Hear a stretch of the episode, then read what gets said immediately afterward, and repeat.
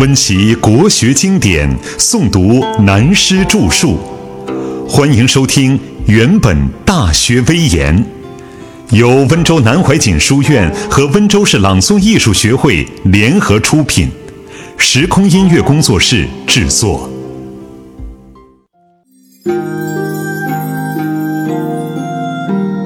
三十七，家家有本难念的经。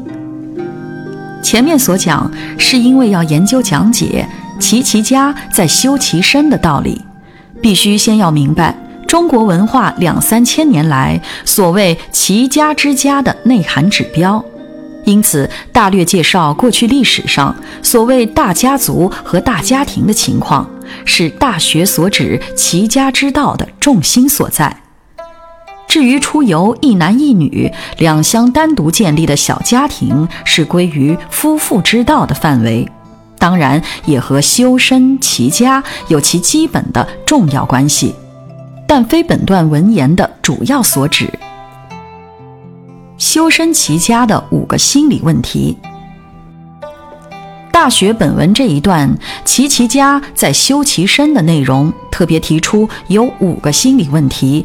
是主持家政的人，也可以说包括所有主持一个社团或政党的领导人，本身最需要有自知之明，避免容易偏差、容易犯错的主要修养所在。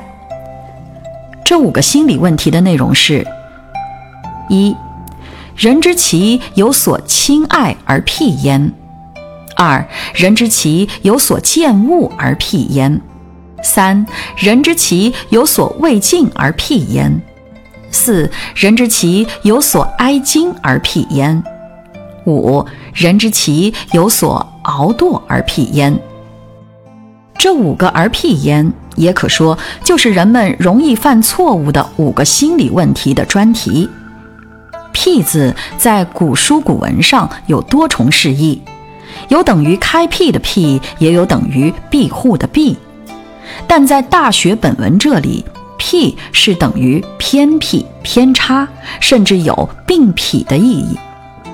我们先要了解这个文字上的意义，然后再引用比较浅显明白，在历史上有过经验的故事来做说明，就更容易明白这些心理问题了。我们想先引用历史故事来说明，也是为了配合《大学》所讲“欲治其国者，先齐其家”之标的来讲。其实，由上面所提出最浅近平常的五个心理问题，上至帝王将相、王公大臣，乃至工商业团体，甚至现代所谓的民主党派，下至每一个平民的小人物、小家庭，随时随地也都普遍存在这些问题。假如真要举出实例，恐怕用再多的货柜也装不完的。只是为人长上或做父母的家长们，一时很难反躬自问，很少有人肯自我反省而已。由亲爱而产生心理偏差的故事。有关第一个人之其所亲爱而辟焉历史故事的事例，便是《战国策》所记载处哲说赵太后的先例。在战国的末期，燕赵两国和西面的秦国最接近，也都是秦国急于想吞并的对象。刚好赵惠文王死了，他的儿子孝成王即位，年纪很小，是个寡妇孤儿的局面很难办。只好由能干的赵太后亲自出来掌握政权。秦国看到这个时机，就出兵急攻赵国。赵国没办法，就向齐国求救兵。齐国又把握机会要挟赵国，让赵国必须派遣赵太后最宠爱的小儿子长安君来做人质，齐国就会马上出兵救赵。赵太后不肯。大臣们极力劝谏他，赶快派遣长安军去齐国，否则就来不及了。赵太后就公开的说：“如果再有人向我说要派长安军到齐国去做人质，我老妇必唾其面。”正在大家毫无办法的时候，赵国的一位老臣处哲忽然请求要见太后。太后想，他偏要倚老卖老来见我，一定和这件事有关，就很生气地等着他。但处哲是赵国的老臣，威望又高，所以虽然生气，也还不失礼貌地接见他。处哲老态龙钟，慢慢的一步一步走上来，嘴里说：“老臣病足，走得不快，请太后宽谅。我因为很久没有来觐见太后了，怕你玉体欠安，所以想来看看太后你呀。”太后就说：“我是靠坐銮驾走动，还算不错。”处哲又说：“胃口还好吧？”太后说：“老了，平常只吃流质的稀饭。”处哲说：“我真老了，不想多吃东西，不过每天勉强自己出去散步，走三四里，算是运动。”这样胃口就稍好一点，身体也舒服多了。太后听了便说：“老妇不能。”讲到这里，太后态度就变缓和，心里也放松了。他觉得处哲这个老头子完全是和自己说些老人话而已，大概不会讲要长安君去做人质的事，也就完全放心了。跟着处哲便说。老臣见昔舒淇，最少不孝，而臣衰，切爱怜之。愿令补黑衣之术，以为王公，莫死以闻。这是说，我有一个最小的儿子，名叫舒淇，很不像我少年时候的努力用功。不过人老了，总是疼爱自己的小儿子。我希望你太后开恩，叫他来补个王宫警卫队的队员。他有了一个位置，我也就安心了。所以我就不怕死的，随便说出来，求求你太后准许吧。太后一听就说：“好吧，他几岁了？”处哲说：“他只有十五岁，虽然还小，但我怕自己快要死了，愿即为填沟壑而托之。”所以要抢着来对太后请求。读了这一段，活像眼前看到一个很啰嗦的老头子唠叨着为儿子求职说话。太后说：“大丈夫男子汉也会爱怜自己的小儿子吗？”楚哲说：“啊，男人们比女性还过分呢。”太后说：“女人和男人不一样。”爱是真爱，楚哲说：“我看太后，你爱你那个嫁去燕国的公主，比爱长安君还厉害。”太后说：“哪里能比？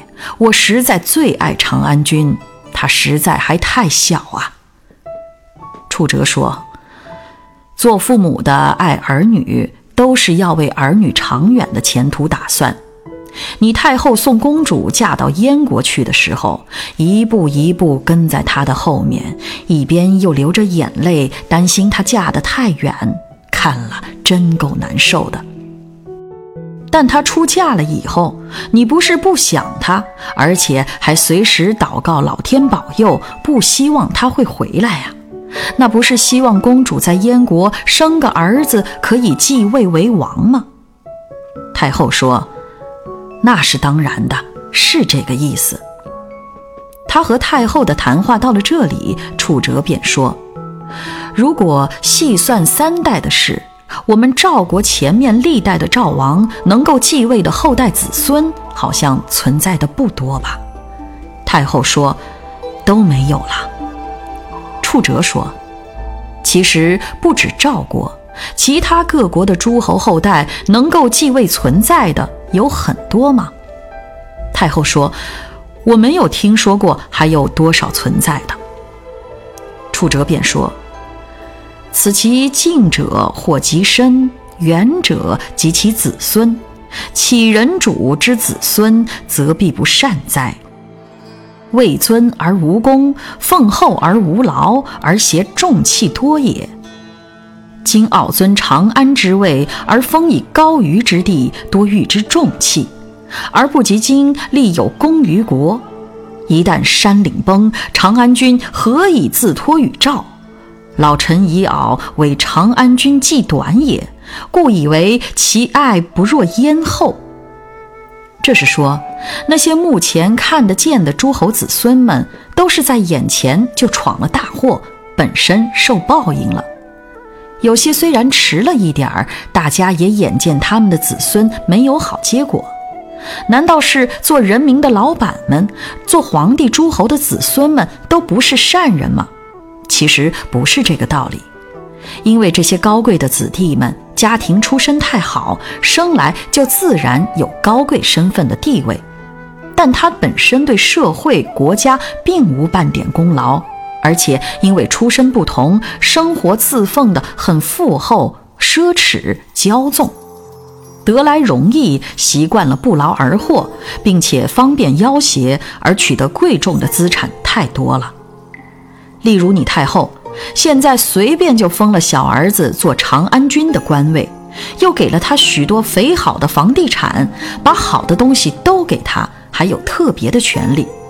你还不趁现在叫他努力做一点对社会、国家、人民有贡献、有大功劳的事情？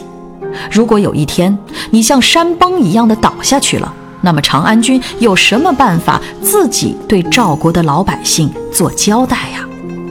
所以，我认为你爱长安君是不及爱出嫁燕国的公主一样深呢。讲到这里，赵太后全明白了，便说：“好吧，我懂了，随便你怎样办吧。”于是为长安君约车百乘，至于齐，骑兵乃出。原文写到这里，后面还附带一段很有深意的结论说。子义闻之曰：“人主之子也，骨肉之亲也，犹不能事无功之尊，无劳之奉，以守金玉之重也，而况人臣乎？”这是说，一个赵国人名叫子义的，听到了这件事的经过内情，便说：“你们看，做人们大老板的帝王。”他们的子孙，也就是他们的亲骨肉，还不能只靠没有功劳的地位，也不能靠没有功劳的享受，不然，你虽然尊贵，满堂黄金宝玉，也是无法守得住的。何况我们做普通的老百姓，有财富就一定可靠吗？我们引用这个历史故事，是借来说明人之其所亲爱而辟焉的道理。因为一牵涉到亲情、爱情，心里就有偏差，严重一点就心理失常，那么所有的智慧、理性就都会被自己的感情所蒙蔽了。正如欧阳修所说：“祸患常积于忽微，智勇多困于所逆。”岂但国家大事，就是三家村里的贫困小户人家，也随时会有这种情况发生。何况那些有权有势或是财富大老板们的家庭呢？所以齐家之道，在先修其身的不容易了。尤其像现代的一家只生一个孩子的家庭，集中了大人们的亲爱、哀矜、畏敬、熬惰，甚至厌恶于一个小孩子身上，真是使人不寒而栗，不敢想象，将来后一代的子孙是什么样的情况。